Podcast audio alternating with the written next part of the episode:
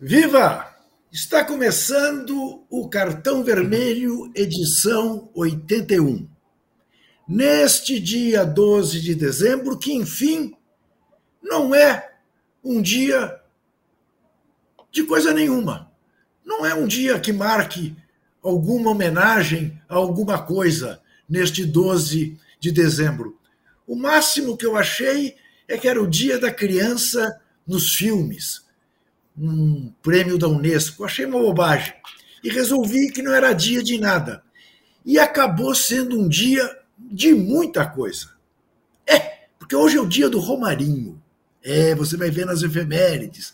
Por que, que é o dia do Romarinho? Aquele Romarinho do Corinthians que fez o gol no Boca Juniors lá na Bomboneira, ao entrar em campo e no primeiro lance, já no fim do jogo, empatou para dar vantagem ao Corinthians no jogo de volta no Pacaembu.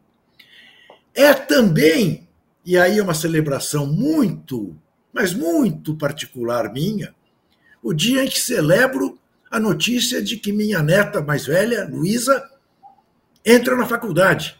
Acaba de saber que passou no vestibular da Pontifícia Universidade Católica de São Paulo, onde, aliás, minha tia Nadir Kifuri, está aqui, foi reitora, eleita pelos estudantes.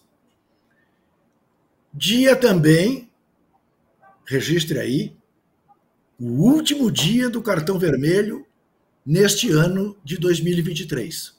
Só voltaremos em 2024, mas isso não significa desatenção ao Fluminense, porque tanto Casagrande, quanto Trajano, quanto eu estaremos na programação normal do All Sports, posse de bola, de primeira, todos os programas, falando, evidentemente, acompanhando a trajetória do Fluminense neste Mundial.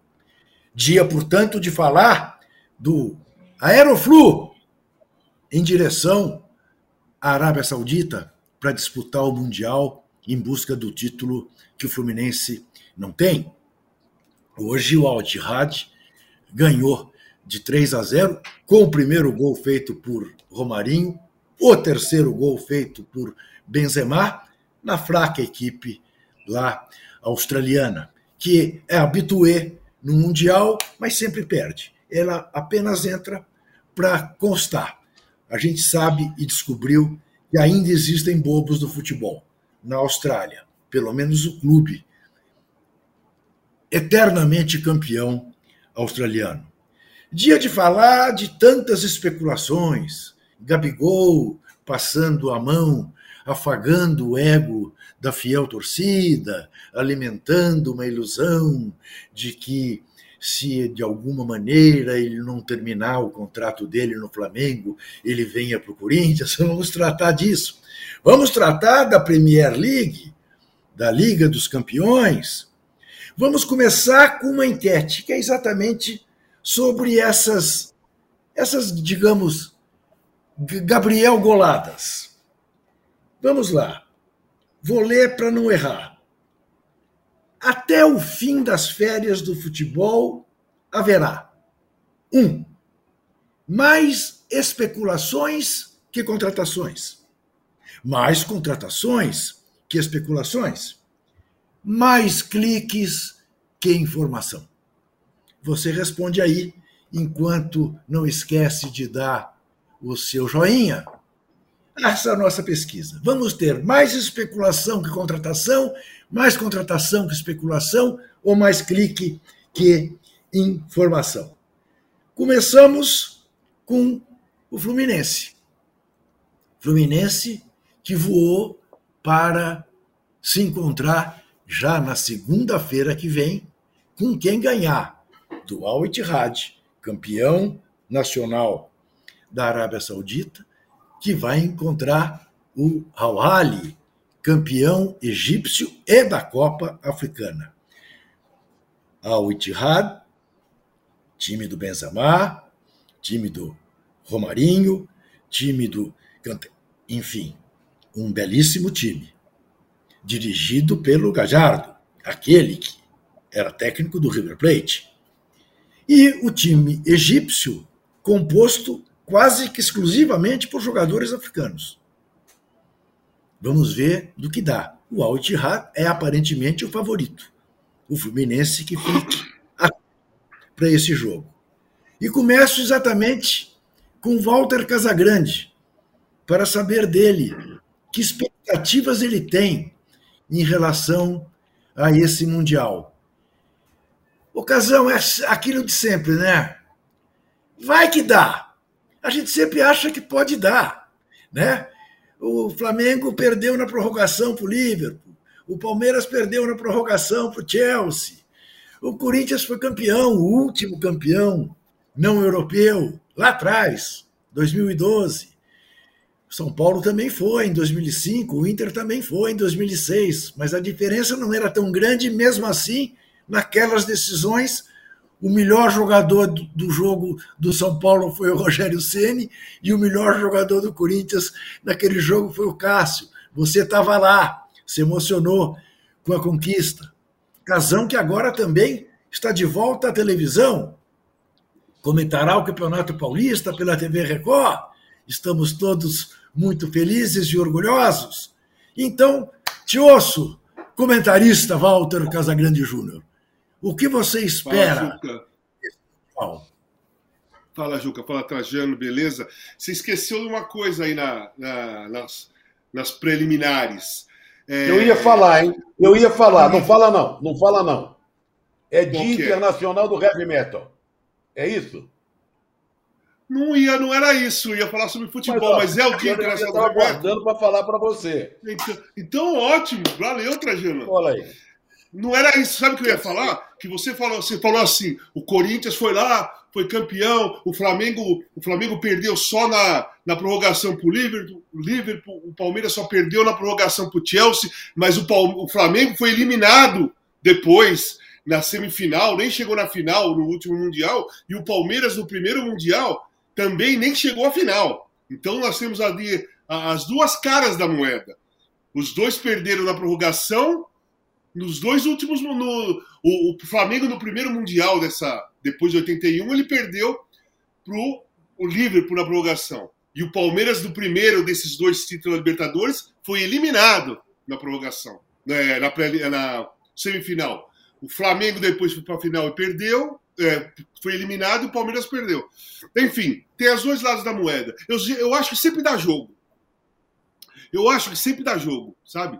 Eu não. É, é claro que a gente vai. Sabe por quê? Assim, não é o, o, o Palmeiras, o Flamengo, o Fluminense que vai disputar, ele não vai jogar, caso for com o City uma final, lá na casa do City vai jogar na Arábia Saudita, que também é difícil para o City, que também não está jogando lá essas coisas. O Fluminense está empolgado, talvez a empolgação do Fluminense ter ganho a Libertadores é muito maior do que a do, do City ir para lá, Arábia Saudita, jogar o torneio tal. Talvez só se anime mesmo se chegar na final.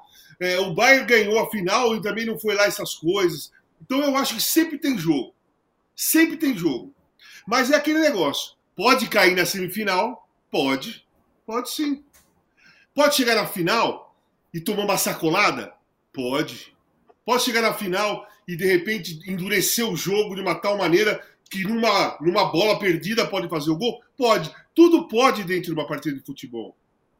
Não tem nada resolvido antes. Você não pode carimbar nada, mesmo com qualquer time. Não dá para carimbar, por quê? O Cano é fazedor de gols.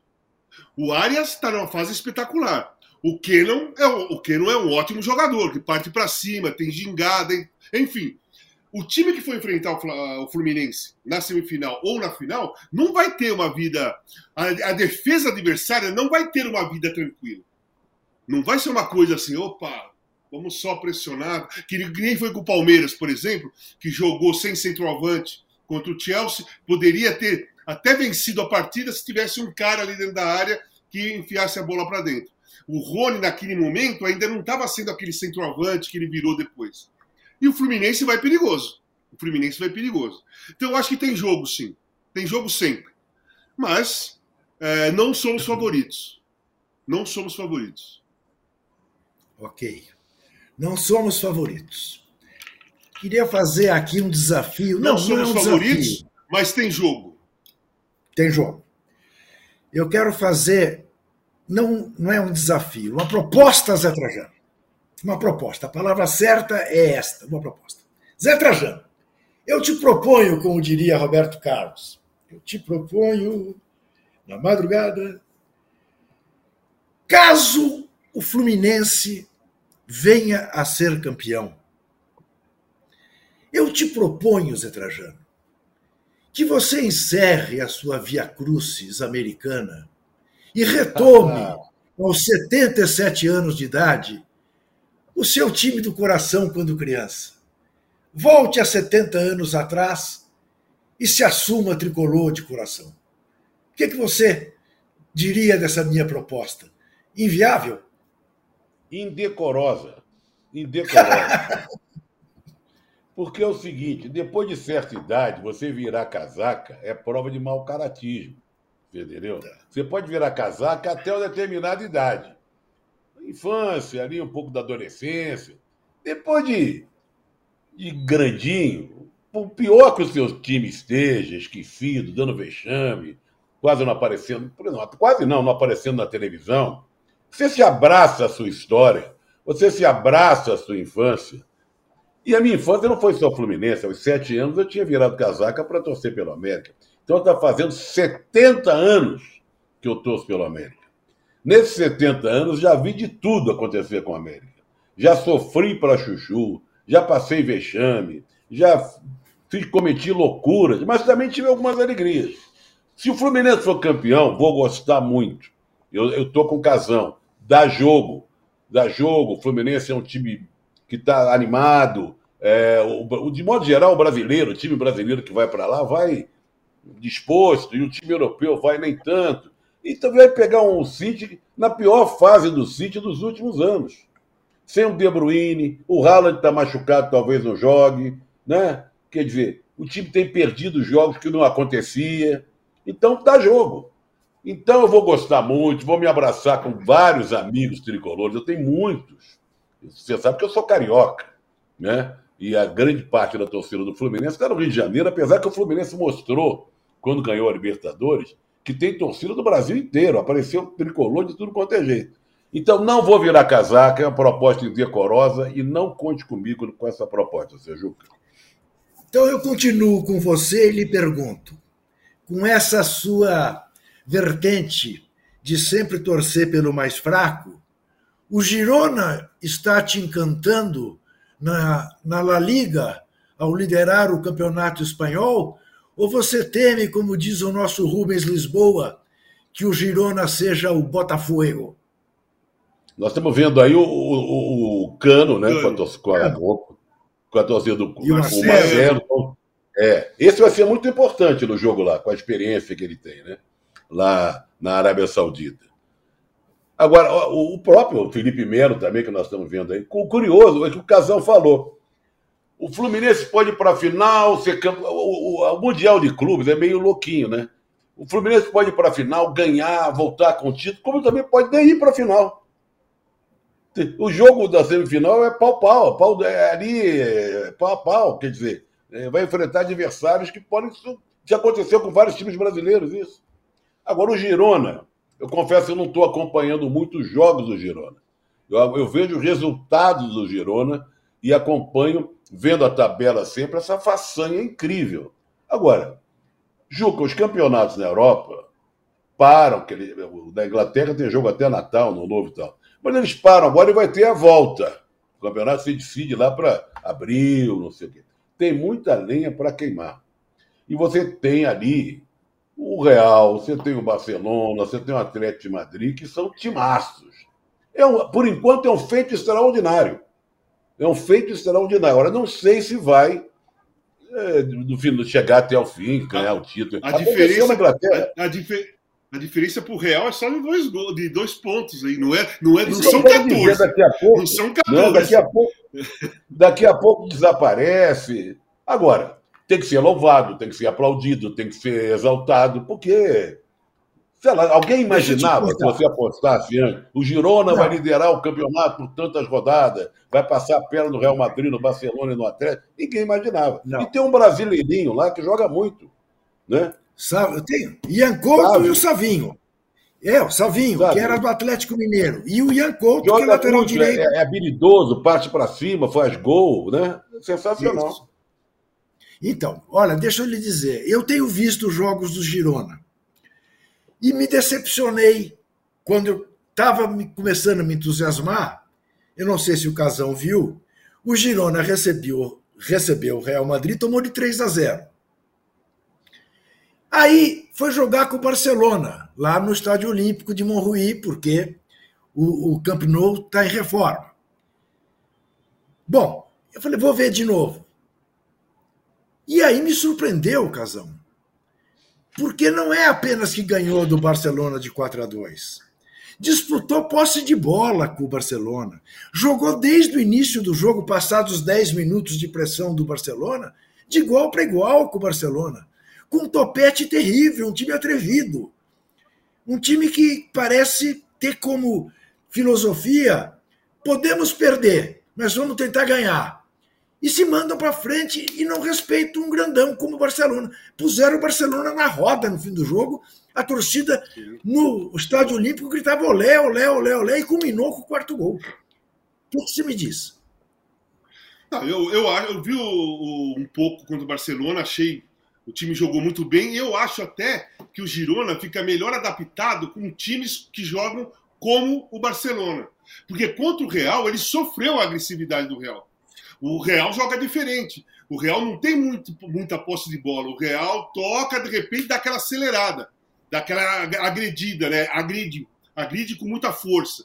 Então, talvez sofra com esses times que não deixa o time ficar tocando a bola e agride mais rápido.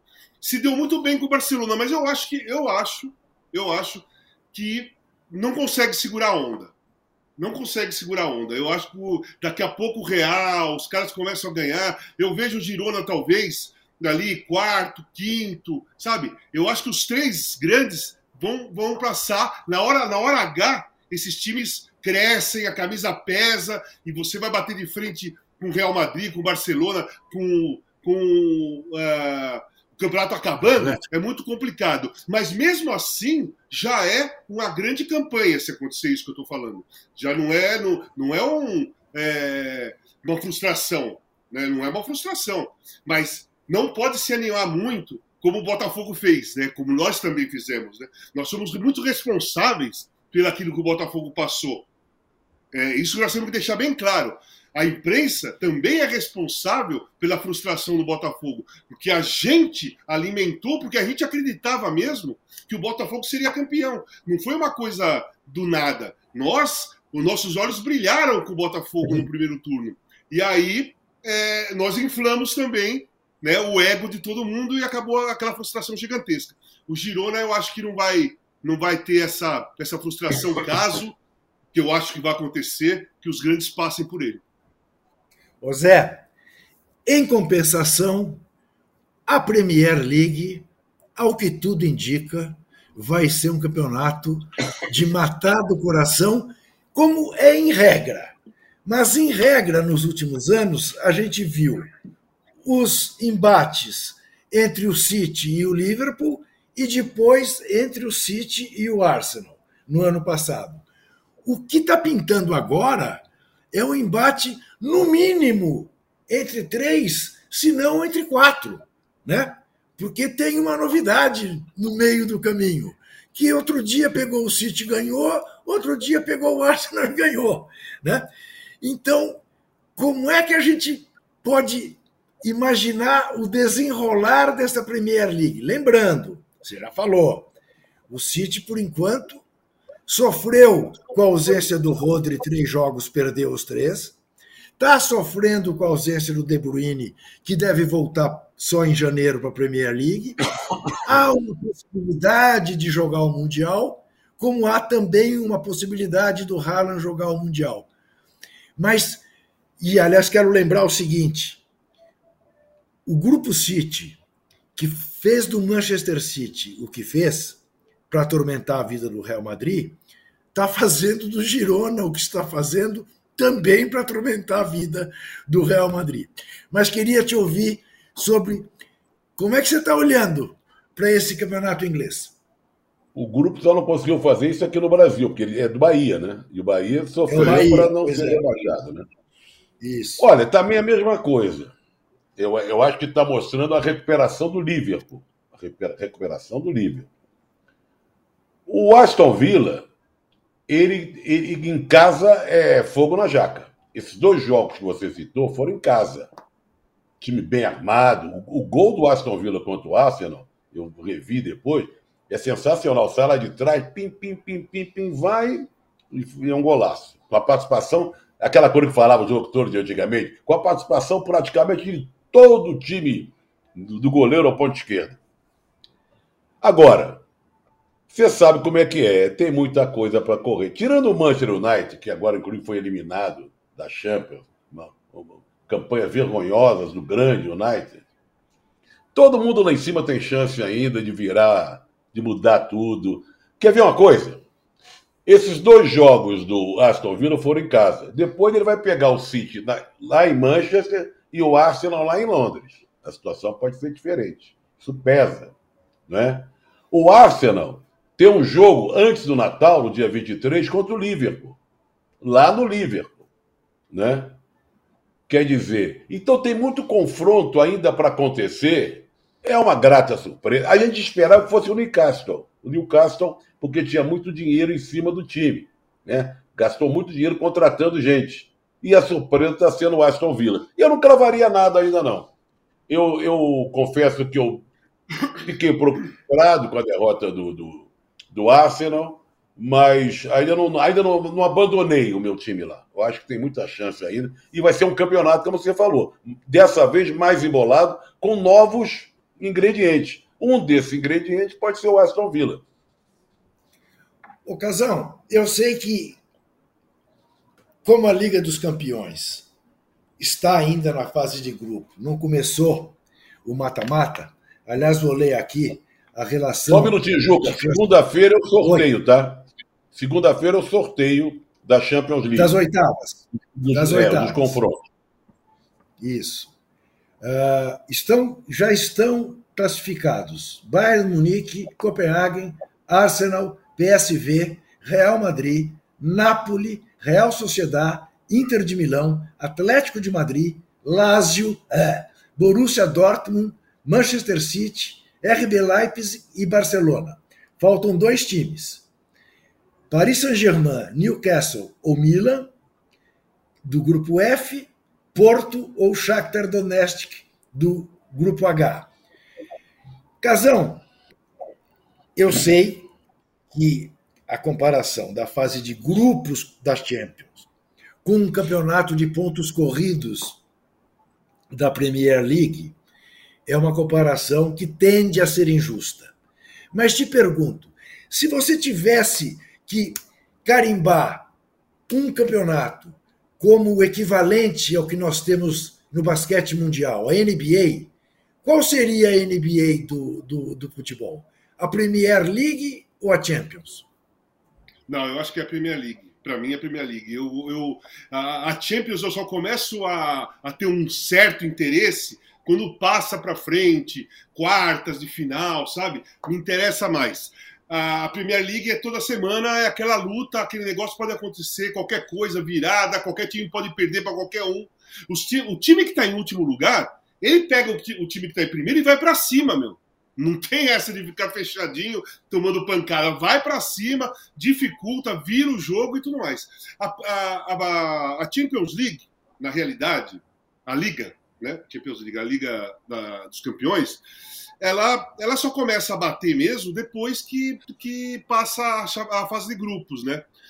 É, é, diferente do que era antigamente. Você estava falando do Aston Villa, o Aston Villa, se eu não me engano, ganhou duas Liga dos Campeões, Copa dos Campeões. O Aston Villa, se não me engano, ele ganhou duas vezes. Ou uma vez ganhou, mas talvez seja duas que era na época que só classificava o campeão de cada país, era um time só de cada país, que era yeah. só os campeões mesmo. Saía o sorteio, o sorteio não tinha grupo, não tinha nada, saía de vez em quando. Por exemplo, quando eu cheguei, é, o primeiro ano meu da Itália, no sorteio caiu Napoli e Real Madrid. No primeiro sorteio, primeira, primeiro confronto, primeira, primeira fase, Napoli e Real Madrid. Aí sim eu colocaria como é, a NBA do futebol. Aquela é, Copa dos Campeões, que só disputavam os campeões e o sorteio podia cair qualquer um, em qualquer momento. Ali era diferente. Hoje, tudo bem, é, se dá mais chance para outros clubes jogarem, clubes bons tal, mas eu não considero Liga dos Campeões. Liga dos Campeões por quê? Só tem um campeão de cada país. Os outros que disputam é segundo, terceiro e quarto. Né? Então, é uma liga, mas de campeões ela não é certo? Na minha visão. Ela é uma liga Perfeito. legal de alguma coisa, mas não é liga de campeões. Porque os campeões. E vai mudar tudo é um pro próximo ano, né? Próximo ano vai ah. ser diferente. Já vai mudar então, de novo. Então, né? vai mudar. Então, é, quando era Copa, eu fui campeão da Copa dos Campeões com o Porto, em 87. Que era assim. Eu sei. Mata-mata. E o Aston Villa. E o, e o Aston Villa foi campeão em 82, Casão. 82, campeão exatamente. Isso. Campeão uma vez. O Nottingham Forest foi do, o Nottingham foi duas vezes. O, o, o, Aston foi uma vez só. Mas então, foi campeão nesse sentido. Então, o Aston Villa, de tempos em tempos, ele dá uma parecida. Ele dá uma chegada. Você lembra daquele David Platt? Foi titular Sim. da seleção da Inglaterra, Sim. jogou na Juventus no Bari. Ele jogou, ele era do Aston Villa. Então, o Aston Villa, de vez em quando, tempos em tempos, surge, né? Jogadores interessantes ali que que faz o time ser uma boa equipe. Mas não acho que ganha, não. Eu prefiro, eu prefiro a Premier League, só para a NBA para mim é a Premier League. Eu, para minha surpresa, cheguei a essa conclusão esse fim de semana. Eu também prefiro a Premier League. Eu não achava isso. Uh, mas, enfim, primeiro eu quero dizer para você que nos vê o seguinte: seja ao vivo, seja uh, depois de programa pelo YouTube. Não deixe de ver o programa até o fim que teremos um cartão dourado surpreendente, uma colaboração genial de José Trajano, com um episódio que eu não vou dar nenhum spoiler, mas que quem gosta de futebol não pode perder. Muito bem. Quero lembrar que nós temos uma pesquisa no ar. O que teremos mais até o fim das férias do futebol? Mais especulação do que contratação, mais contratação do que especulação ou mais cliques do que informação. Você vota, você dá o joinha também.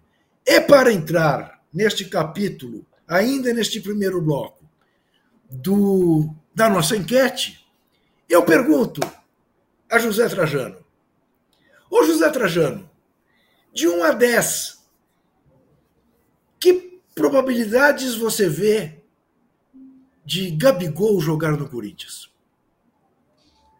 Antes eu queria fazer, a gente faz pergunta aqui um para o outro e tal, e lá naquele do milhão, a pergunta a gente acertaria. As outras não, mas a, pergunta final eu acho que nós três aqui acertaríamos camisa 10 do Pelé.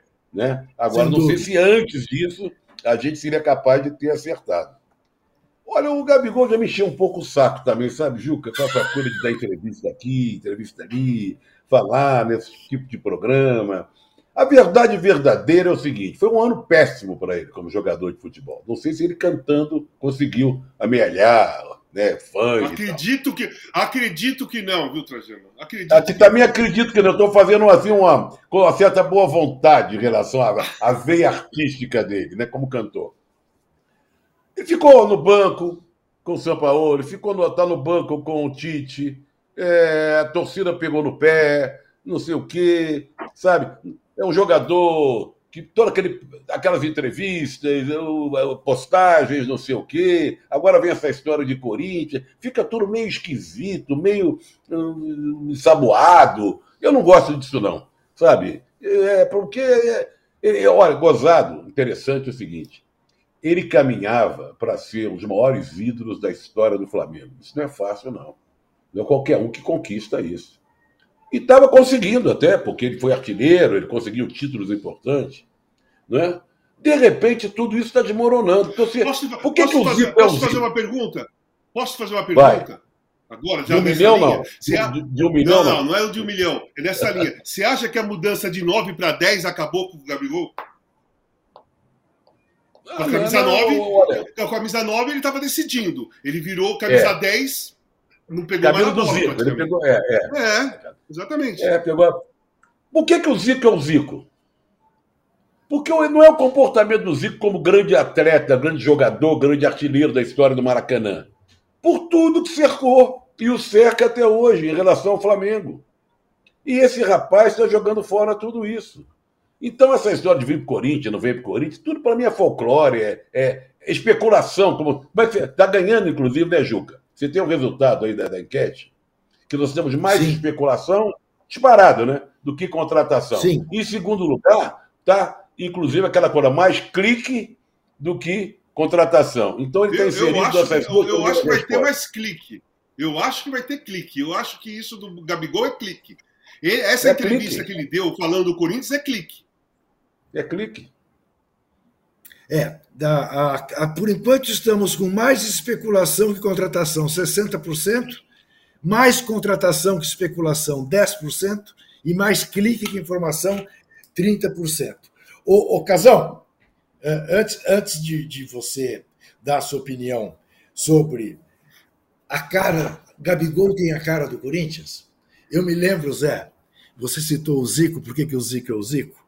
De um jogo, e até estava trabalhando nesse jogo, é, lá na, na, na, no Mundão do Arruda, estádio do Santa Cruz, Brasil e Iugoslávia. O Zico fez um golaço fez um golaço, fez um golaço.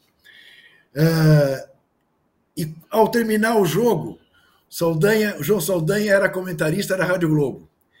E eu não sei quem é que estava narrando, apressado, diz para o Saldanha: Saldanha, agora rapidinho para a gente encerrar. Por que, que o Brasil ganhou da Yugoslávia? E ele respondeu: Olha, se o Zico se chamasse Zikovski, a Iugoslávia teria ganhado o jogo. Como o Zico joga na seleção brasileira, ganhou o Brasil. Se ele jogasse na Yugoslávia, ganhava. Boa noite.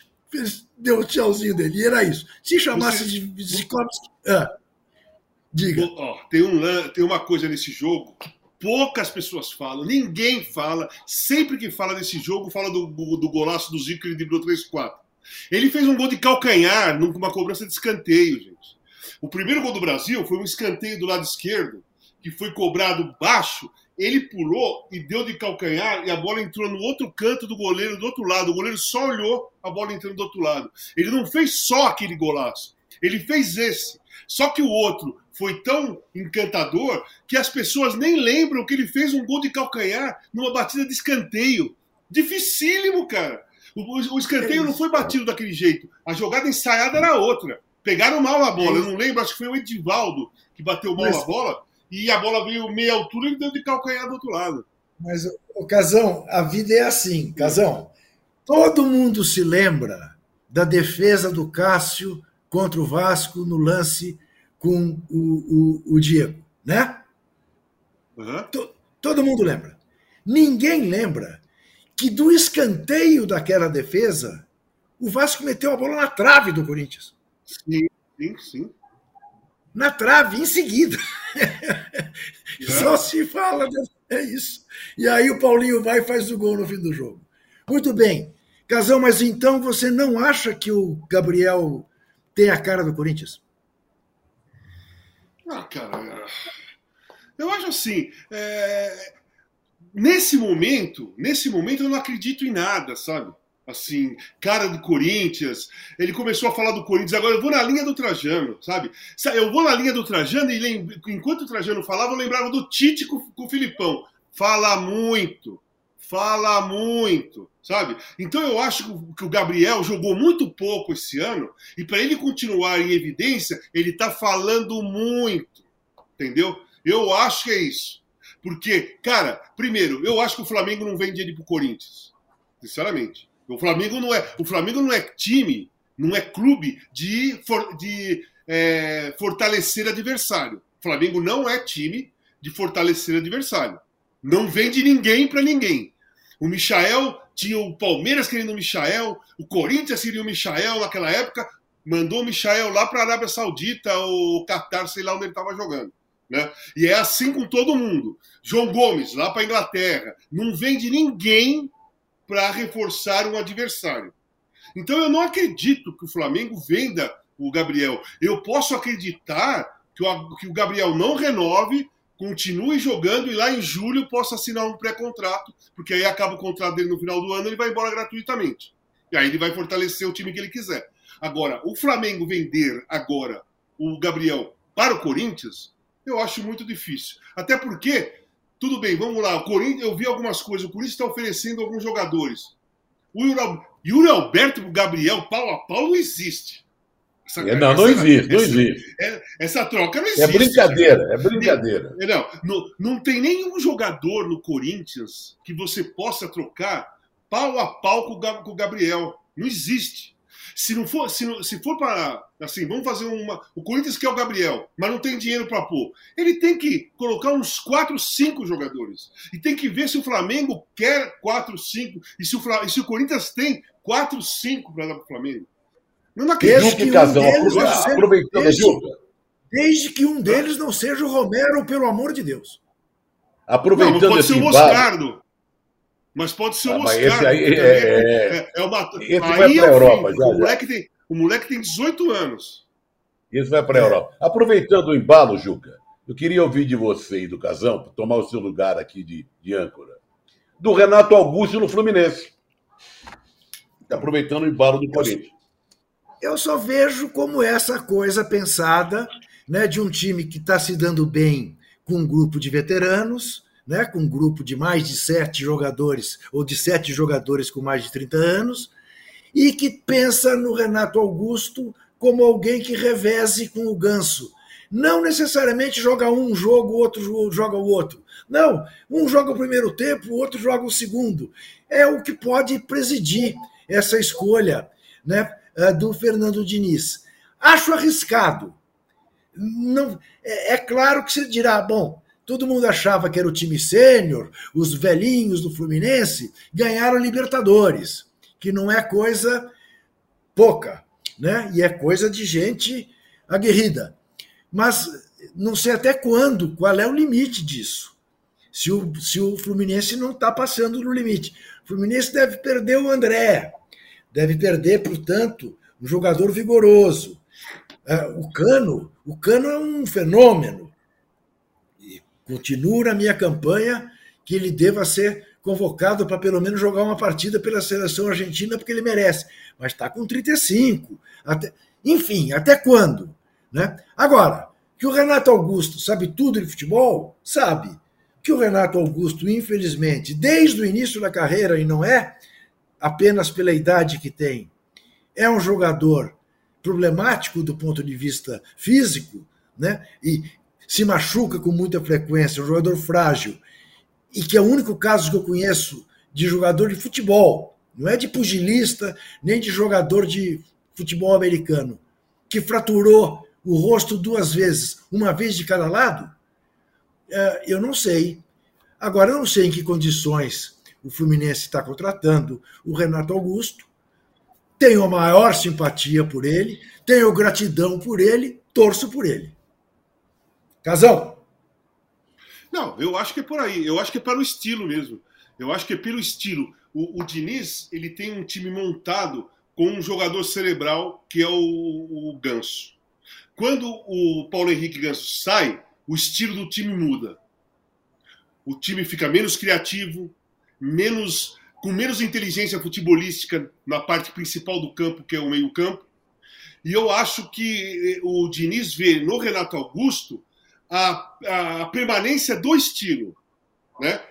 Permanência do estilo. Um jogo difícil, que o Ganso já perdeu o fôlego, não está acompanhando, já não está começando, já não está mais criando. Você tira o Ganso e põe o Renato Augusto descansado, a, a, o pensamento do Diniz é que o time continue tendo a inteligência futebolística no meio-campo, o raciocínio rápido e a criatividade.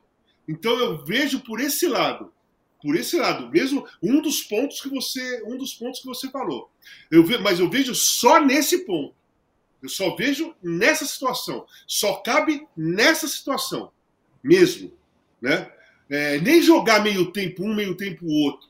Porque se você começa com o Ganso e o Ganso joga um primeiro tempo maravilhoso, ele tem que continuar jogando. Só vai sair quando começar a perder a intensidade que é necessária. E se for vice-versa, a mesma coisa. Se o Renato começa jogando, joga o primeiro tempo maravilhosamente bem e começa o segundo tempo bem, vai indo até perder a, a intensidade dele do jogo, que já não é muito, né? Não é um jogador que tem intensidade, é um jogador que tem inteligência, né? Raciocínio rápido. E aí faz essa troca. É arriscado pela idade? Eu acho que não muda nada, sabe? Se você não colocar os dois ao mesmo tempo, não muda nada. Porque você vai ter, vai nesse momento, vamos supor que o André continuasse. Você ia ter André e o outro volante ali e o Ganso. Sai o Ganso, entra o Renato Augusto, continua os dois volantes. O que não pode acontecer, que eu acho que é um risco, você ter um volante, Ganso e Renato Augusto no meio-campo.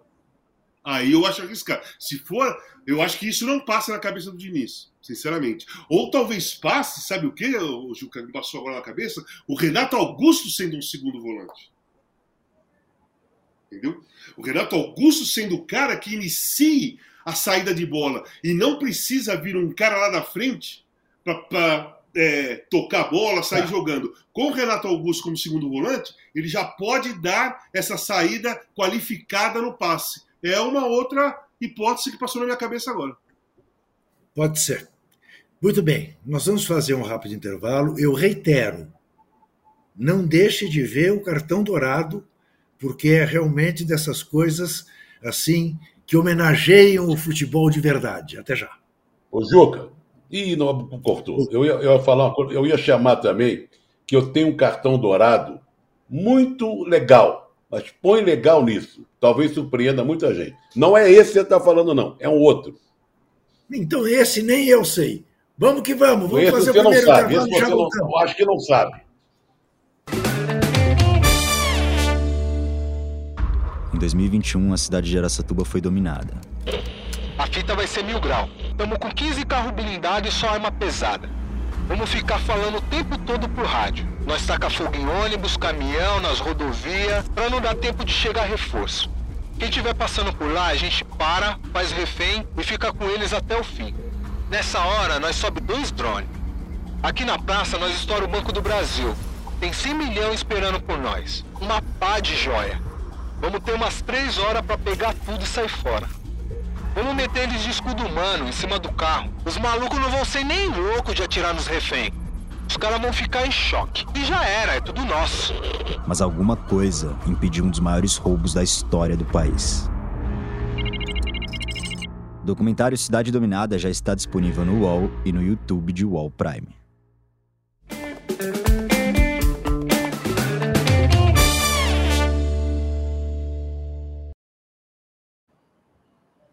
Já começo esse segundo bloco me corrigindo. Parece que eu disse, eu me referi ao, ao, ao Auckland como o time da Austrália. É da Nova Zelândia, é da Nova Zelândia. É da Nova Zelândia. Eu queria dizer Oceania e falei é. Austrália.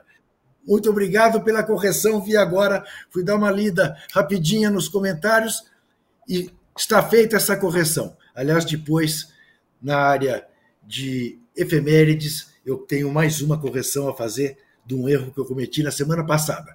Mas vamos falar agora de cultura.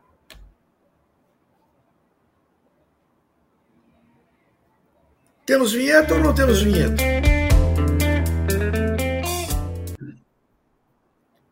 Temos e a vinheta, nossa sessão, temos.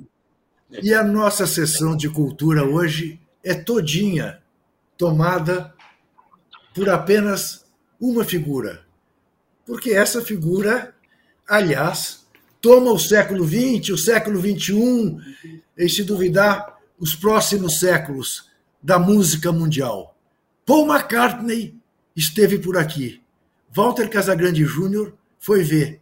Conte-nos tudo, Walter Casagrande. Olha, Juca, vamos começar é, assim. É, a situação mais próxima que você pode chegar dos Beatles na atualidade, é ir assistir um show do Paul McCartney. Né? Primeiro, porque ele é um dos principais, era, né, foi um dos principais é, compositores do, dos Beatles, né, junto com o George Harrison, mas principalmente com o John Lennon, e canta muitas músicas, muitos clássicos dos Beatles tem a voz do Paul McCartney. Então, se você está no show do, do Paul McCartney, ele começa a cantar Love Me Do, ele começa a cantar Hard Day's Night e você fecha os olhos, vai parecer que você está ouvindo os Beatles, porque é a voz do Paul McCartney que marcou essas músicas. Ao mesmo tempo, o Paul McCartney, eu gosto muito da fase dele com o The Wings, Paul and the Wings, que era a banda dele depois que ele saiu dos Beatles. Maravilhosa, maravilhosa banda, maravilhosas músicas, músicas de peso, um rock and roll mais pesado. Teve um momento do a, a, a, a parte maior do show foi um rock mais pop, que era o início dos Beatles, um rock mais pop. Mas de repente, numa numa Uh, numa música da, da, do 007, que inclusive esqueci o nome de, dela agora, Live and, Live and Die, não lembro do nome da música agora, virou um rock and roll da pesada muito bom. Eu adorei. Eu não sou fã do Paul McCartney de carteirinha. Eu não sou fã dos Beatles de carteirinha. É legal explicar isso. Eu sou. Sempre pergunto, pô, você é Beatles ou Rolling Stones? É que nem time de futebol, né? Você é Beatles ou Rolling Stones? Eu sou Rolling Stones. Eu me, eu me identifico mais com a rebeldia da banda dos Rolling Stones, com a letra da música, com o tipo Qual de comportamento. Completou? Mas é impossível, é impossível é, não reconhecer Beatles, né? Claro, para mim, se não fosse. Eu até falei, eu conversei com uma, uma, uma pessoa que é do rock and roll hoje, também aqui do Brasil. Eu falei o seguinte: o lance é assim, é, eu sou Rolling Stones, mas se não existisse os Beatles, a gente não ia ter a opção de, ser, de não ser careta. Sem os Beatles existir, não ia ter essa opção de não ser careta, a gente ia ser careta. Ia ser uma caretice mundial. Né? Com, a, com, a, com a, o início dos Beatles, surgiu aquela outra hipótese. Oh, caraca, acho que eu não preciso ser careta, eu posso ser diferente. E foram os Beatles que colocaram isso no mundo. A, a possibilidade da gente não ser quadradinho. Perfeito. A música se chama Live and Let Die. É, Live é... and Let Die. Que é uma é, mas foi uma ocasião. Mas foi o Rubens que passou para o Juca, não foi o Juca que lembrou da Claro, tá? claro, claro. Bem claro. Tá, ok? Claro, tá aqui, ó. Deixa, tá, tá aqui, ó. Tá aqui o Rubens, olha lá. O cara não me deixa é. dar uma dentro de música. Exatamente. Ele vem, não. Entendeu? Não, mas você sabe, ele, só uma coisinha. Ele, já teve a coisinha. coragem um dia, ele teve a coragem um dia no Linha de Passe, que eu mostrei toda a minha cultura musical. Ele virou-se para mim e falou assim: Ô Juca, quem sabe dessas coisas é sua irmã. Você está inteiramente enganado. E pronto. É, não tem mas jeito. ela, mas ela, Olha aqui. Só que ela sabia não, mesmo. Ela tem, uma parte, mesmo. tem uma parte do show que eu quero falar que eu, tava, eu tinha esquecido. Chega no, é. lá final, tem dois telões, tem o palco e dois telões, né? Enormes assim. Nesse lado de cá aparece o John Lennon num show ao vivo dos Beatles e do lado de cá o Paul McCartney ao vivo no palco. Eles cantam a mesma música que eles cantaram naquele show que está aparecendo só o John Lennon e eles dividem o vocal como eles fizeram naquele show ao vivo. Só que tá o Paul ao vivo ali no palco, no telão, e a imagem só do John Lennon com, é, tocando ah. com o microfone e cantando a música. É maravilhoso. Arrepiei. Arrepiei. Olha aqui, eu vou combinar com o Rubão. Rubão, você me manda as coisas no particular a partir de agora, tá? Porque senão eu estou perdido. E já faço aqui, antes de entrar no de olho nos tipos, a correção que eu disse que ia fazer nas efemérides, mas cabe mais em cultura mesmo. Eu, na semana passada, ao me referir ao Monet, em vez de dizer que ele é tido como o pai do impressionismo, eu falei expressionismo. Fui devidamente corrigido e estou dando aqui as duas mãos à palmatória. Vamos botar o olho nos tipos.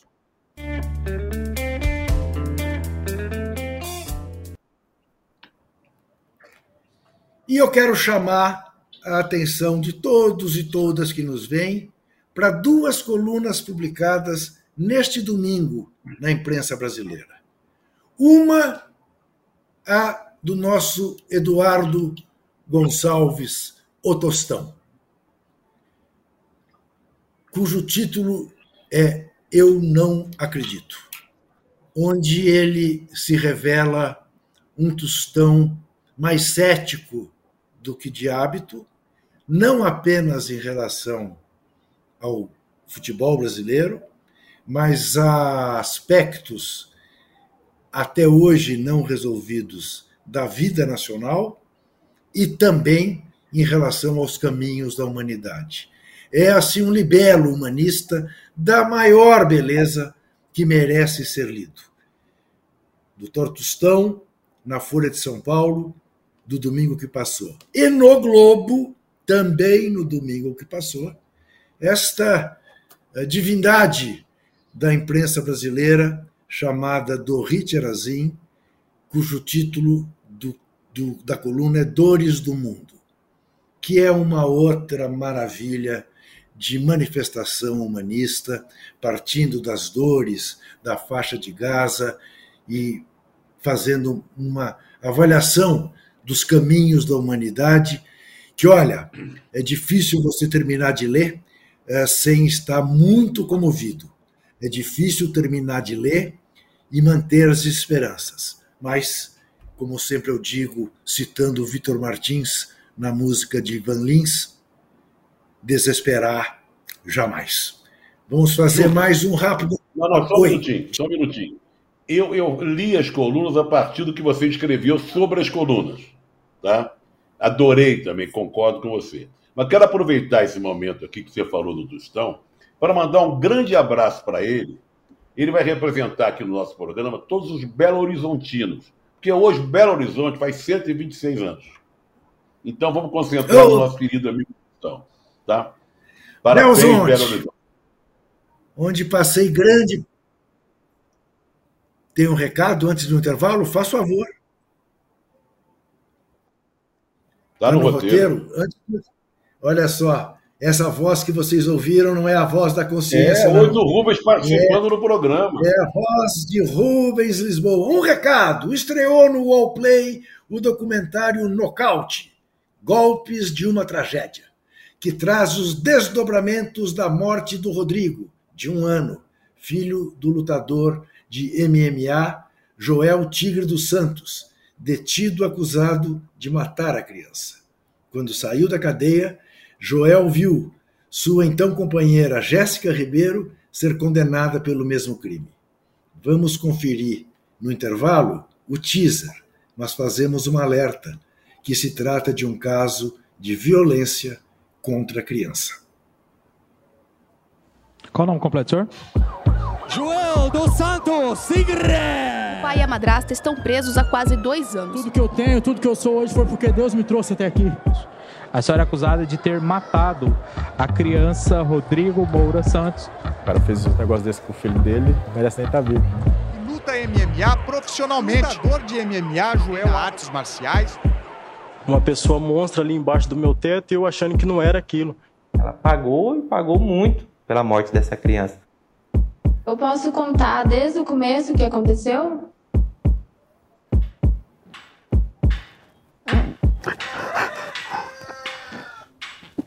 Deixa eu tomar água. Nocaute. Golpes de uma tragédia.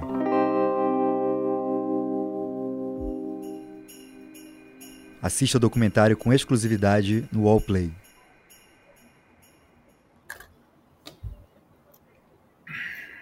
Epa! Voltou até sem a vinheta do programa. Muito bem. Uh... Que porrada. É muito forte esse aí, muito forte esse aí. Vamos falar das nossas efemérides. Hoje é um dia profundamente grave para a história da humanidade, porque num dia 12 de dezembro de 41, o bandido em forma de gente, o bandido não, o diabo em forma de gente, Adolf Hitler, anunciou à chancelaria do Reich simplesmente o Holocausto. Prometeu dizimar os judeus em 1941, dia 12 de outubro. Ontem fez 40 anos. Oi? Não, é 12 de dezembro ou 12 de outubro? Não entendi o que você falou. 12 de dezembro. 12 de dezembro, sim. E ontem fez 40 anos da democracia corintiana. Do bicampeonato. Do bicampeonato da democracia corintiana. E hoje faria anos o romancista Flaubert. Entre outras coisas, o autor de Madame Bovary, que foi um romance que causou tremenda repercussão entre a burguesia da época e muita dor de cabeça para o autor, uh, que teve que se explicar na justiça por tratar de uma mulher absolutamente independente. Ele nasceu em 21, portanto, faria hoje 102 anos. Quem faria anos hoje também é aquele que, por assim dizer, embora isso não exista, mas se alguém é tido no mundo como o maior cantor da história, independentemente de você concordar ou não concordar, de eu concordar ou não concordar, mas quem é o maior cantor da história? 95% das pessoas dirão Frank Sinatra. Foi mesmo, Zé Trajano? A voz. A voz, né? É o The Voice, né? O famoso The Voice. Olha, para mim é, ou foi, e não só como cantor. Eu adorava ele como ator também, né? Uhum. A carreira dele estava meio acidentada, arranjaram um bico para ele no filme, que ele acabou ganhando o Oscar como coadjuvante.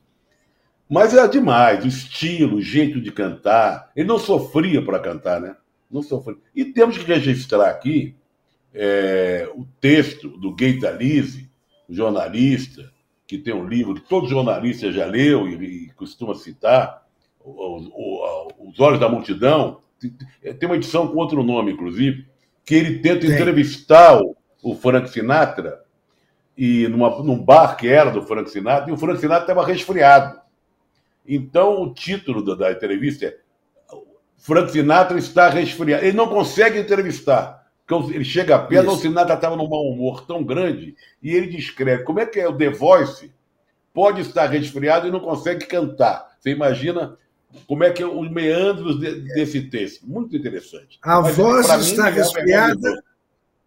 A voz está resfriada e ele traça o perfil do Frank Sinatra só ouvindo o entorno, sem ouvir é, o Frank Sinatra. É realmente uma aula, é uma aula de jornalismo. Faria anos hoje também um revolucionário do teatro brasileiro, Antunes Filho. Faz anos hoje, faz anos hoje. Quantos anos? Nasceu em 1930, portanto está fazendo 93 anos hoje Silvio Santos. Olha só. Silvio Santos fazendo 93 anos, né? Esse cara que está na televisão desde que a televisão existe e continua na televisão enquanto a televisão existe. Casão, faz anos hoje a princesa do estúpido cupido, Connie Francis. Poxa, não é do seu tempo, né, Casal? Não é do meu tempo. não, eu posso falar. Eu, esperando, eu, tô, esperando, esperando uma cantora aqui que é. Que Você está é, esperando o Daiane Orbe. A Daiane Orbe. Não, tô esperando a Naozete. A Naozete. Naozete. A Naozete. Grande cantora. Não, a Connie França era meio chatinha, o Juca. Era meio chatinha. Era. Sabe? Mas o é, Estúpido é, Cupido fez história. Fez muito sucesso, não, fez muito sucesso. Cantava umas baladinhas assim, mas eu passo. Hoje nós temos a Diane Warwick e a Naozete, que merecem referências melhores. Temos Arnaldo Jabor, que faria hoje 83 anos, né, que foi um extraordinário, um grande diretor de cinema, do cinema novo brasileiro. Temos Diane Warwick, Wagner Tiso. Vocês dois se dividam, mas. Não, o, mas... o Wagner eu posso falar. O Wagner eu posso falar bem, porque eu até em um determinado momento da minha vida, convivi muito com o Wagner. É, o Wagner, é, esse sim é de três pontas. O Milton não é de três pontas. O Milton é tijucano. O Milton foi morar criança em três pontas. Aí nasceu a amizade dos dois. Os dois se identificaram logo através da música. E durante muitos anos, até viram sucesso e tal, se apresentavam nas noites do aniversariante de hoje, a cidade aniversariante de hoje, Belo Horizonte. O Milton era contrabaixista. E o, e o Wagner, que toca para chuchu, compositor, arranjador, grande parceiro do Milton, era pianista. 78 anos. Eu estava querendo hoje, quando eu vi que eu falei dos Wagner no programa da TVT. Uma vez eu conversei sobre futebol com ele tinha um primo, que eu estou tentando lembrar o nome até agora, jogou no Guarani e na seleção olímpica, era um meio habilidoso, não foi muito para lá, jogou no Santos até um pouquinho. Estou tentando lembrar o nome, porque ele gostava muito de futebol, Wagner. E esse primo jogou no Guarani, jogou no, acho que no Santos depois, era o meio armador do. Eu quero lembrar o nome. Rapaz, não até é o final o do programa tá? Não é o Washington. Não, não, não. O Washington não, porque o Wagner é, não, não é branco, né? Era um, tinha um nome assim meio estrangeirado. Mas o Wagner, falando do Wagner, maravilha. E Daiane Warwick, uma cantora excepcional, chegou a morar no Brasil por um tempinho. Grande intérprete do Bach Baccara, né? Que é um compositor maravilhoso. Ela atravessou a maravilhoso. história, né, Trajano? Ela, ela atravessou a história, cantando com todo mundo e, É, e magnífica, black music, música Referência clássica total. americana. Referência total. É, total, uma voz incrível. Olha aqui, continuando. Faz anos hoje. Olha, ficou velhinho. Nasceu em 53, portanto está fazendo hoje 70 anos. É isso? A minha conta está certa ou não? Quem? O Guel Arraes, grande Não, diretor pode ser, pode de ser. novelas da Globo, de documentários de televisão, de e cinema. tal. filho do grande Miguel Arraes. É. Faz anos hoje também o cara que transformou o automobilismo brasileiro, virou um herói da Fórmula 1, bicampeão mundial, Emerson Fittipaldi, que infelizmente perdeu-se na vida e, como Nelson Piquet, é hoje um tipo que, além de estar endividado até aqui e não pagar as dívidas, só fez, só fez deteriorar a sua imagem. Mas registremos, faz anos hoje e foi o primeiro grande piloto da história uh, brasileira né, na Fórmula 1. Depois dele vieram Nelson Piquet, uh, Ayrton Senna, Zé Carlos Patti, né, Rubinho Barrichello, enfim. E Naozete, que nasceu em 58 e faz anos hoje, né, Casão? Você quer falar dela? Quero, porque eu gosto muito do, da Nausete.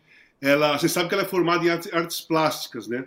E ela fez parte da, da, primeiro da banda Rumo, ela surgiu no final dos anos 70 com a banda Rumo, e ela fez parte da vanguarda paulistana, que é Arrigo Barnabé, Itamar Assunção, é, toda aquela turma daquele, daquela época ali, Vânia Bastos, enfim, a TT Espíndola. Teve um grupo que surgiu no final dos anos 70 que tinha é, praticamente o mesmo pensamento, o mesmo estilo, e que se, foi, que se dividiram em vários. É, vários músicos, várias bandas se separaram. Como foi o Arrigo Barnabé, por um lado, banda Sabor de Veneno, e o Itamar, por outro, a banda Isca de Polícia. E a Nausete fazia parte, fez parte desse movimento, que, na minha opinião, foi um dos grandes movimentos da música é, no fim da metade dos anos 70 para frente, que pouco se fala. A vanguarda paulistana é um movimento riquíssimo que pouco se fala nele. E ela fez uma parceria também com o Zé Miguel Wisnik, gravou disco com ele, sensacional. Olha aqui, o Eduardo Goulart está dizendo que vai ser duro ficar sem vocês nessa temporada de férias, que falta divulgar a data do retorno. Eu já informo, voltaremos no dia 6 de fevereiro, religiosamente. Eu disse aqui que esse dia 12 não tinha muita coisa para comemorar, não era nada.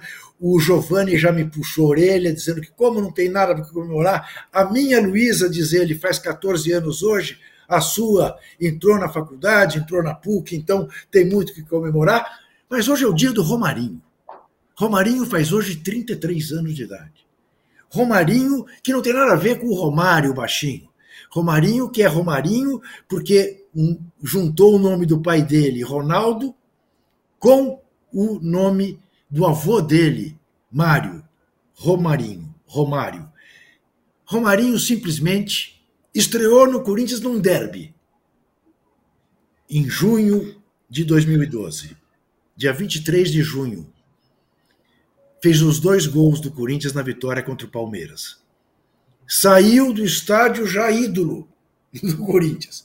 Foi para Buenos Aires para ver o jogo no banco contra o Boca Juniors, numa, numa coragem do Tite de colocar o moleque no banco.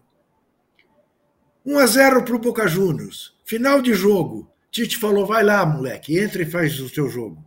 Primeira bola que ele pegou. Entrou na área pela direita. Tinha dois jogadores do Corinthians mais bem colocados para eventualmente fazer o gol. E ele não teve dúvida. Por não fazer ideia da importância daquilo tudo, meteu uma cavadinha e fez o gol de empate do Corinthians. Um a um, que dava ao Corinthians de o passagem, direito... foi uma, só uma coisa, foi uma enfiada de bola do Sheik. Sheik, Sheik enfiou para ele. Acabou acontecendo. O jogo de volta, o Corinthians poderia jogar pelo empate, porque naquela época o gol fora valia. O Corinthians jogou, não jogou pelo empate, ganhou com dois gols do Sheik, que tinha dado o passe para ele. Romarinho faz 33 anos hoje e, para comemorar, fez o primeiro gol hoje do time dele, do Al Ittihad, né, que o qualifica para jogar com o Al Hali do Egito no Mundial de Clubes.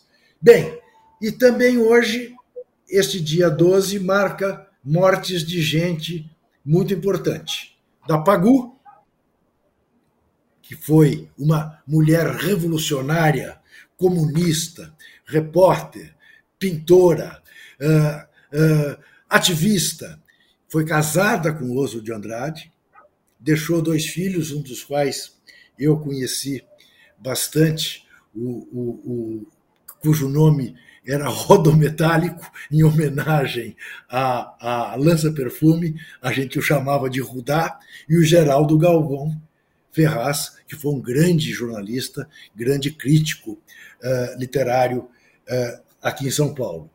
Também é, faria, faz anos da morte, a grande cantora, de, a grande cantante de tangos, Libertà Lamarck, o grande indigenista Orlando Vilas Boas, que morreu em 2002, nascido em 1914, e o grande escritor de livros de espionagens, entre eles O Espião que Veio do Frio, Jean Le Carré, que era inglês, mas no fim da vida virou irlandês, com raiva Posso da de um Inglaterra, do Brexit. Diga.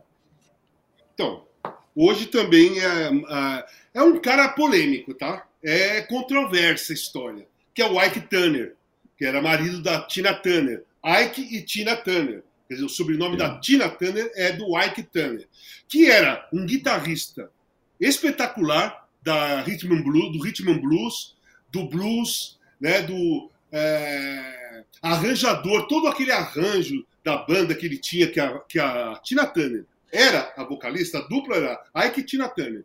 Só que ele era um cara violento, agredia né? É, tinha um relacionamento muito abusivo e violento com a Tina Turner, ameaçava ela de morte se ela saísse da banda, ameaçou ela de morte antes do primeiro show grande dela, né? Foi preso por tráfico de drogas, de heroína, era viciado, dependente e virou traficante e acabou morrendo bem para frente hoje, né?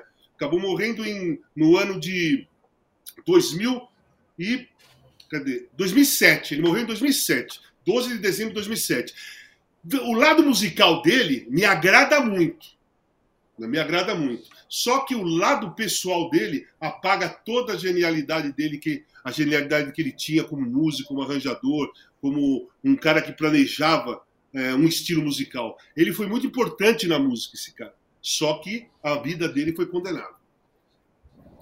Muito bem. Hoje faz também 30 anos que o São Paulo ganhou o bicampeonato mundial de clubes uh, contra o Barcelona, numa partida épica, sem dúvida nenhuma. Contra o Barcelona que tinha Pepe Guardiola jogando, né, Casão?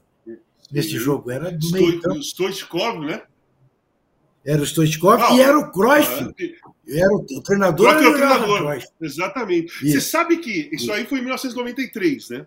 Em 93 eu vim Sim. pro Flamengo. Só que, antes de eu negociar pro Flamengo, estava sendo fechado com o, com, o com o São Paulo. O Tele pediu o, o antigo empresário Vadicuri. Você lembra do Vadicuri? Você conheceu o Vadicuri, ficava lá Claro. no Corinthians o tempo todo. Então, Claro, o seu Vadir foi lá, em, foi lá em foi- é, de bigode e tal. Foi lá em Torino fizemos uma reunião, o, São- o Torino ia dar o KT e mais uma grana, e eu ia vir para o São Paulo. Estava sendo negociado essa situação. E para mim já estava tudo bem. Só que aí o presidente do Torino me ligou uma tarde, pediu para eu ir até a sede, cheguei lá, estava o presidente do Flamengo, o Veloso, que falou assim: Casão, nós queremos te levar para o Flamengo. É, Eu vim aqui para fechar o negócio com você, eu quero que você venha para o Flamengo. E aí eu fui para o Flamengo. É, porque eu queria, eu tinha um sonho de jogar no Flamengo, eu queria vestir a camisa do Flamengo, eu queria estar no Maracanã com a torcida do Flamengo a favor, só ia lá com a torcida do Flamengo contra. E era um inferno, né? Era lindo demais ver, mas era uma pressão muito grande. E eu acabei indo para o Flamengo ao invés de ir para o São Paulo. É só um dado, não me arrependo de nada. Foi legal pra caramba no Flamengo. Seria muito bacana no São Paulo também, porque eu já, eu já tinha jogado lá, já tinha uma, uma, uma intimidade com as pessoas, mas isso aconteceu. E a outra história, já que ontem fez 40 anos do bicampeonato, senhor Juca Kfouri, aquele campeonato foi marcado pela, pela seguinte situação. O Magrão arrebentou a, a- semifinal e final. Foi 1 a 1 Palmeiras, gol do Magrão, 1 a 0 gol do, Palme- contra o Palmeiras, gol do Magrão, 1 a 0 contra o São Paulo, gol do Magrão e 1 a 1 gol do Magrão. Nas- na, na segunda fase, que eram chaves de quatro, duas chaves de quatro, nós caímos com a Ponte Preta, com o São Bento, ah, ele aí, eu tenho ali também, e com o Santos. Santos, Corinthians, São Bento e Ponte Preta. E nessa fase, ele só fez um gol. Os outros gols foram divididos. Eu fiz acho que uns cinco. é, J. Maria fez dois. A Taliba fez gol. Zenon fez gol. Naquele, na- nas- quando passou para a semifinal, o Magrão apareceu e foi uma da. Assim, eu, vi, eu joguei do lado do Magrão muitas partidas. Muitas partidas. Memoráveis. De dupla, de equipe. Mas as duas com o Palmeiras e as duas com o São Paulo, individualmente, cara, foi o máximo. Foi individualmente, Não, foi o máximo. tava- E nessa par- Ele Estava iluminado. Nessa partida, Iluminado. a segunda partida, que foi uma, foi uma quarta noite, é, quando acabou o almoço, eu fui, eu fui lá no Adilson Monteiro e falei, Adilson, nós precisamos fazer alguma coisa diferente hoje à noite. É a final do campeonato, nós, nós podemos ser bicampeão, nós temos que fazer alguma coisa. Pô, mas agora não vai dar tempo de fazer nada. Eu falei, pô, vamos fazer uma faixa, cara. Vamos fazer uma faixa. Puta, mas como, como nós vamos. O que, que nós vamos escrever na faixa? Aí tava o Peninha, da Folha de São Paulo. Ele falou assim: "Ô, vem cá, tô ouvindo vocês falarem aí. Por que vocês não colocam ganhar ou perder, mas sempre com democracia? Então foi aí que surgiu a faixa, ganhar ou perder sempre democracia, que nós entramos no campo nessa partida, nessa foto aí. Essa foto é desse jogo. É, entramos numa, na partida com a ideia minha da faixa e a ideia da frase do Peninha. E aqui, essa foto Muito é bem, bem. legal, né? Eu e o Magrão somos vocês uma dois ali, coisa ali. vocês dois cochichando ali, né? Na. É, alguma coisa que não tem nada a ver com o jogo. Que não tem nada Combinando a ver com o alguma jogo. coisa. É, pode ter certeza Magrão. que não tem nada a ver com o jogo. Ma- Magrão, Magrão tá falando pro casal assim: quem foi que pôs esse pentelho aqui do meu lado? Se referindo ao Emerson Leão. E a- Ou então, sou, eu, ou então eu estou falando para ele, pro Magrão, ó, que ele tá do seu lado. É isso. Você sabe que eu acho que foi Olha isso aqui. mesmo, Juca? É Você sabe que eu acho que possível. foi isso mesmo? É. Eu acho que eu, tive, É eu, eu fui tirar uma possível. onda na cara dele. É bem possível. Olha aqui. eh, hoje nós vamos fazer uma pequena inversão. Eu tinha até um cartão dourado que eu queria dar e acho que merece, para Luiz Soares, por tudo que fez esse ano. Eh, mas eu vou dar primeiro o cartão vermelho para a gente fechar o programa com o cartão dourado, porque tem duas surpresas. Uma que eu sei qual é, a outra o Trajano vai contar já já. Mas primeiro vamos à vinheta do cartão vermelho.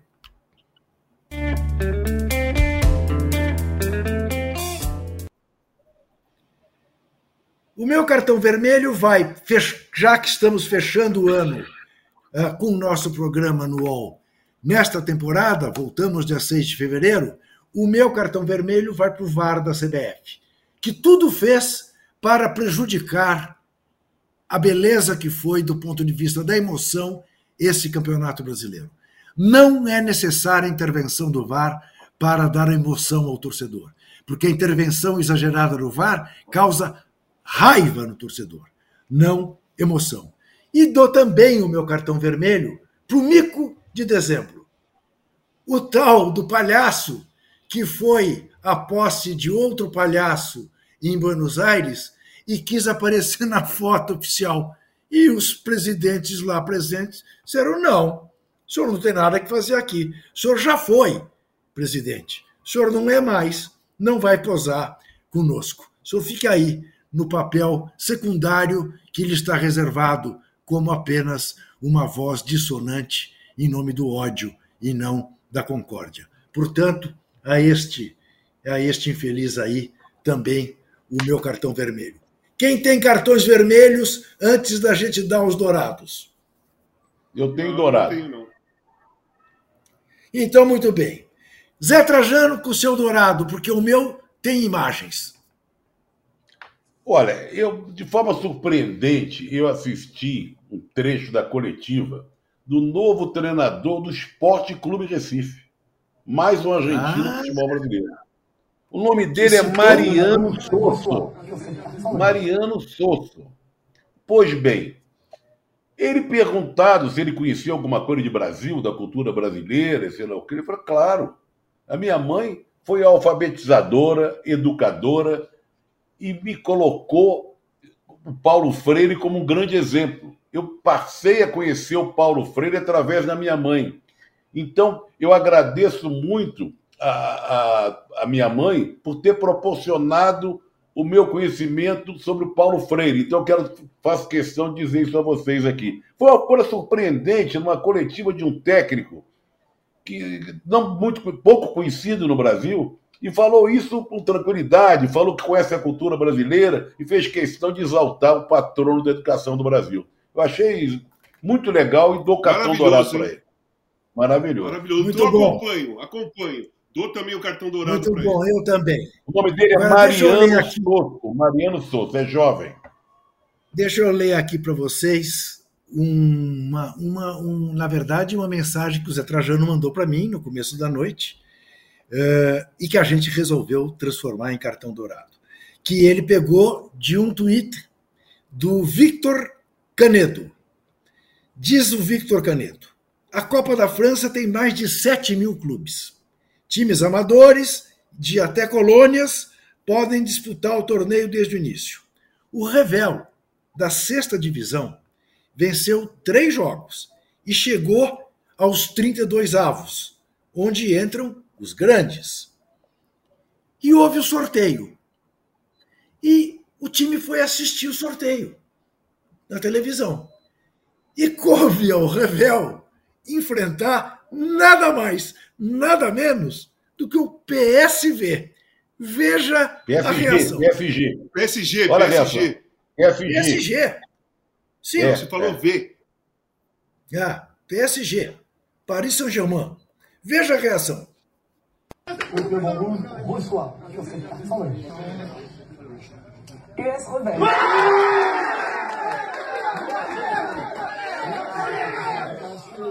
Le joueur a donné c'est déjà une bonne pour eux. Paris Il y a Paris, il y a Strasbourg, il y a Reims en Ligue 1. Não, não, não, não, não. Isso é um pedaço. Isso, é um- isso aí é um Não, pedaço. Por favor. Isso aí foi quando Ele o time foi citado. É. Isso. E- Não, e vai sair o PSG. nome do PSG ainda. Vai ser o nome Isso. do PSG. Isso, daí eles fazem a maior festa do mundo, Claro, porque. claro. Perdeu a graça. Mas é uma loucura. Para aí. Não, não me, não me frustrem. Vamos. É, mas deixa aí. Aí fala o nome do clube. Le joueur a donné sa vie, c'est déjà une bonne nouvelle pour nous pour eux. Vamos fazer o sorteio das volumes. Il y a Paris, il y a Strasbourg, il y a Reims en Ligue 1. Ah ouais Paris Saint-Germain Paris Saint-Germain. Deixa que tem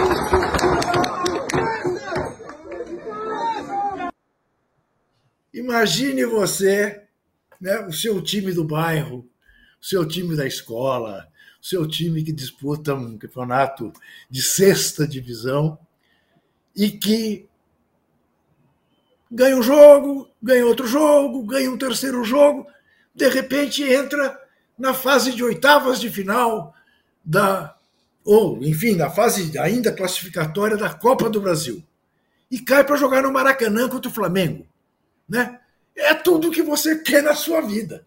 Entre outras coisas, porque esse time vai receber uma bolada que vai permitir que ele viva mais 100 anos, né? Porque é um time amador, é um time... enfim, a festa deles, porque vão jogar com o PSG, é Mas alguma sabe, coisa. Sabe, de... sabe o que é uma coisa, Ah. uma coisa legal isso aí no esporte? É assim: eles não estão preocupados com o resultado, eles ficaram felizes pela possibilidade. A oportunidade Claro. de enfrentar o PSG Claro. é que deu felicidades a ele. Se eles perderem de 8, de 10, eles não estão nem aí. E isso mostra que ainda existe o romantismo no futebol, ainda Isso, existe a emoção, exatamente. ainda existe o gosto pelo jogo, não pelo resultado É isso. só. Isso é bem legal. É isso aí. Não, por É isso é um aí. gran Minha finale, gente. gran finale, porque é a prova do romantismo no futebol. A gente termina Isso. no alto, o cartão vermelho. de Exatamente. Exatamente. Desejando a todos vocês ótimas festas, uma entrada brilhante em 2024. Haveremos de ter um ano ainda melhor. Claro, tivemos muitos problemas em 2023, mas não se esqueça que 2023 eh, marca o reencontro do Brasil com seu destino, o reencontro do Brasil com a democracia, com a democracia. O clima melhorou temos oxigênio, temos por que acreditar. Vamos lembrar que amanhã, 9 horas da manhã, tem o All News Esporte com Domitila Becker, às 11 de primeira com Marcelo Lazan e PVC. Na sexta-feira, E a 9 horas enquete, da e a manhã. enquete, Juca? E a Posso enquete, como é que acabou? A enquete, o Rubão me passou, bem lembrado, o Rubão me passou a enquete, mas ela não tinha mudado muito, não. Mas tá assim: 59% mais especulações, 60% mais especulações que contratações, 9% mais contratação do que especulação e 31% mais clique que informação. Até 6 de fevereiro. Até lá. Valeu. Valeu, pessoal.